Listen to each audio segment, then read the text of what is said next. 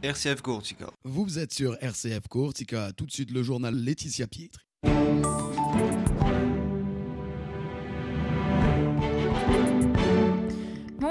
Toutes et à tous. L'actualité en Corse avec des débrayages hier dans les établissements scolaires après les menaces proférées contre un professeur du collège Giraud. Grève à la CAPA, le STC de la mairie rejoint le mouvement. Rassemblement ce matin euh, devant hein, la maison carrée et puis aux poubelles dans la rue s'ajoutent des perturbations notamment dans les écoles et les crèches. On fera un point dans ce journal. La Corse veut devenir un territoire d'excellence en matière de transition énergétique. Nous verrons hein, cela avec l'agence de l'urbanisme et puis on évoquera Santa Lucia qui sera fêté demain. Mais tout d'abord, donc des débrayages hier matin dans tous les établissements scolaires de Lille en soutien aux professeurs du collège Giraud à Bastia qui avait été menacé de mort par des parents d'élèves. Le recteur de l'académie lui s'est rendu hier au collège Giraud pour apporter son soutien. Le professeur a indiqué sa volonté de reprendre au plus vite son poste. L'élève concerné lui a été changé de classe. Le recteur a indiqué que l'académie mettait en place la protection fonctionnelle pour cet enseignant, ce qui permet une prise en charge des procédures judiciaires. Et puis justement sur le plan plan judiciaire, une enquête a été ouverte pour menace et les parents de l'élève hein, ont été placés en garde à vue selon Corse Matin. Les poubelles continuent de s'amonceler dans les rues d'Ajaccio alors que le conflit entre salariés STC et direction se poursuit à la communauté d'agglomération du pays ajaccien. Les employés qui réclament euh, le versement d'une prime d'inflation et à partir d'aujourd'hui, le conflit est monté d'un cran avec l'entrée des agents STC de la mairie. Conséquence des perturbations aujourd'hui également dans les crèches et écoles ajaxiennes. Un rassemblement a eu lieu ce matin devant la mairie à Ajaccio, tandis que des discussions ont lieu cet après-midi. Alors on fait un point avec Ange-Marie Bianchini, secrétaire nationale de la fonction publique territoriale. Concernant la section mairie d'Ajaccio, nous avons quatre points de revendication. Le premier point et le principal est l'attribution de la prime pouvoir d'achat exceptionnel qui a été euh, décrétée à l'État à caractère obligatoire par décret pour les fonctionnaires d'État et hospitaliers et laissée à l'appréciation de chaque collectivité pour les territoriaux. La CAPA aussi, tout à fait, est en mouvement social depuis mardi dernier parce qu'elle n'a pas été versée.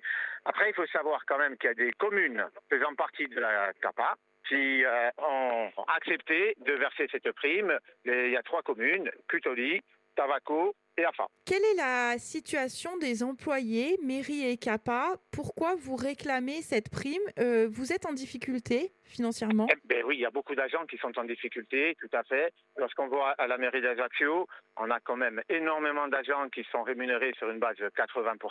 On s'imagine que 80% de salaire, c'est très très bas au vu du coût de la vie actuelle. Votre sentiment sur les réponses apportées par le président de la CAPA notamment à cette question? Alors, il nous renvoie toujours à, l'orientation budgétaire de l'année à venir. Mais bon, il faut savoir quand même que pour le STC, nous les avons sollicités dès l'apparition du décret euh, au mois de juillet en leur demandant de, se projeter dessus pour, euh, au moment de la publication de notre décret, pouvoir nous apporter des réponses. On s'aperçoit qu'a priori, ou ils l'ont pas fait, ou ça s'est pas fait dans sa totalité. Bon, le tout, c'est que ça se fasse maintenant.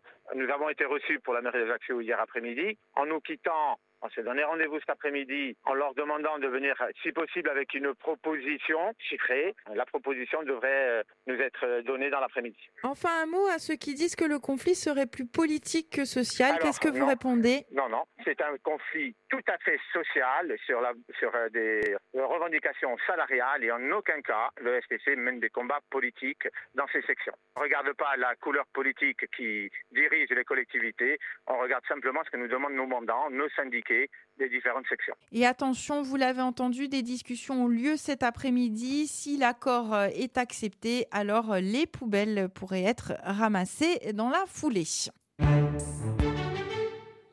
270 députés pour le rejet préalable, 265 voix contre et 13 abstentions.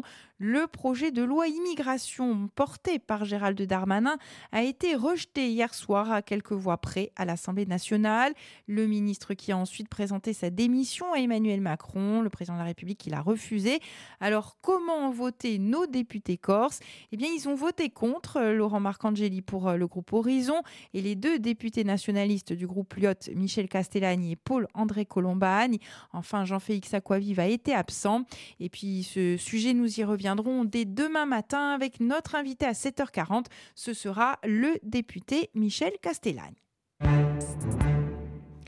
La Corse est face à un véritable challenge, appréhender la transition énergétique comme une nécessité, mais également comme une opportunité.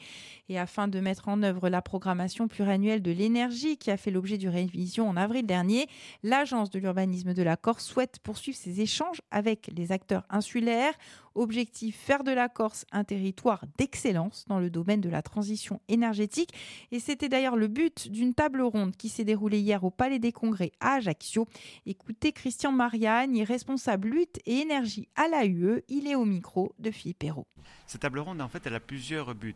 C'est à la fois de présenter les dispositifs, présenter les projets qui ont été accompagnés et aussi présenter le retour d'expérience qu'on a pu avoir avec les maîtres d'ouvrage pour pouvoir s'améliorer, en fait, et améliorer ces dispositifs. Quel dispositif exactement? En fait, il s'agit des dispositifs de mise en œuvre de la politique énergétique régionale, la programmation pluriannuelle de l'énergie qui est réalisée par l'AUE pour le compte de la collectivité de Corse avec euh, euh, l'État et qui en fait définit tous les objectifs qui est à l'horizon 2050 l'autonomie énergétique. Pour arriver là, il faut des dispositifs d'accompagnement que nous mettons en œuvre et de présenter l'objectif, c'est de présenter ces dispositifs pour arriver à les faire connaître et à massifier encore plus ces résultats. Alors on a vu dans cette table ronde qu'il y a plusieurs thèmes abordés. Quels sont-ils? Est-ce que vous pouvez les décliner? Tout à fait. En fait, c'est l'ensemble des, thèmes qui consomment de l'énergie et sur lesquels il faut agir. Euh, le premier d'entre eux, c'est la maîtrise de l'énergie dans les bâtiments, la rénovation, l'éclairage public, la mobilité, le bois énergie, le solaire thermique. Tous ces leviers-là vont nous permettre il n'y en a pas un seul miracle, mais tous ensemble vont nous permettre d'atteindre à l'horizon 2050 nos objectifs d'autonomie énergétique. Vous avez eu des retours d'expérience? Comment, comment sont-ils? Quelle analyse vous en faites? Alors, c'est vrai qu'on entend souvent euh, des enveloppes, des dispositifs, des aides exceptionnelles, mais encore faut-il avoir d'une part les maîtres d'ouvrage qui arrivent à s'insérer dedans au travers de dossiers qui peuvent être parfois un peu techniques, complexes. Donc on est là pour présenter ça et, avoir les retours d'expérience sur cette complexité. Est-ce qu'il faut l'adapter? Est-ce que nous, on n'est pas là pour apporter un peu plus d'ingénierie à ces collectivités ou à ces maîtres d'ouvrage? Est-ce que les dispositifs pourraient être élargis? C'est un petit peu le but aussi de ces tables rondes. Voilà, Christian Mariani qui était notre invité ce matin à 7h40, une interview que vous pouvez écouter en intégralité, soit en rediffusion ce soir à 19h12, soit d'ores et déjà en podcast sur nos pages Facebook, Twitter et le site internet de la radio rcf.courtsiga. C'est demain 13 décembre que l'on célèbre Sainte Lucie, vierge et martyre à Syracuse. Elle a été victime de la persécution de Dioclétien en 304. Santa Lucia, fête de la lumière, alors ayant été exaucée de ses prières pour la guérison de sa mère, Lucie décida de distribuer sa fortune et de se consacrer aux pauvres. Mais son fiancé ne l'entendait pas de cette oreille. Lucie lui aurait alors demandé pourquoi il tenait tant à elle. Il lui aurait répondu vos yeux. Alors elle s'arracha les yeux et les lui offrit. La Vierge Marie aurait alors rendu la vue à Lucie. Et puis à l'époque, les chrétiens se cachaient dans les grottes pour prier. Ils étaient en permanence persécutés. Eh bien, la nuit, Lucie leur apportait de la nourriture. Ayant besoin de ses deux mains pour transporter mets et boissons, elle se coiffait d'une couronne de bougies allumées pour éclairer son chemin et garder les mains libres, d'où la fête de la lumière. Alors finalement, son fiancé la dénonça aux autorités comme chrétienne et le consul ordonna donc de l'égorger avec un coup d'épée. Alors en Corse, on le sait, de nombreuses communes portent son nom. Demain donc, mais ces processions vont rythmer la journée. Et puis attention, à Santa Lucia di Portive, où les célébrations auront lieu le lendemain 14 décembre, avec messe et procession à 18h et à 19h, ouverture des chalets du village de Noël, suivi enfin d'un concert. Voilà ce qu'on pouvait dire sur l'actualité. À présent, on prend des nouvelles du temps. La météo pour cet après-midi avec un voile nuageux qui demeure hein, sur la majeure partie de la Corse, quelques nuages plus menaçants sur le sud. Enfin, des températures agréables pour la saison, comprises entre 11 et jusqu'à 20. Voilà, c'est la fin de cette édition.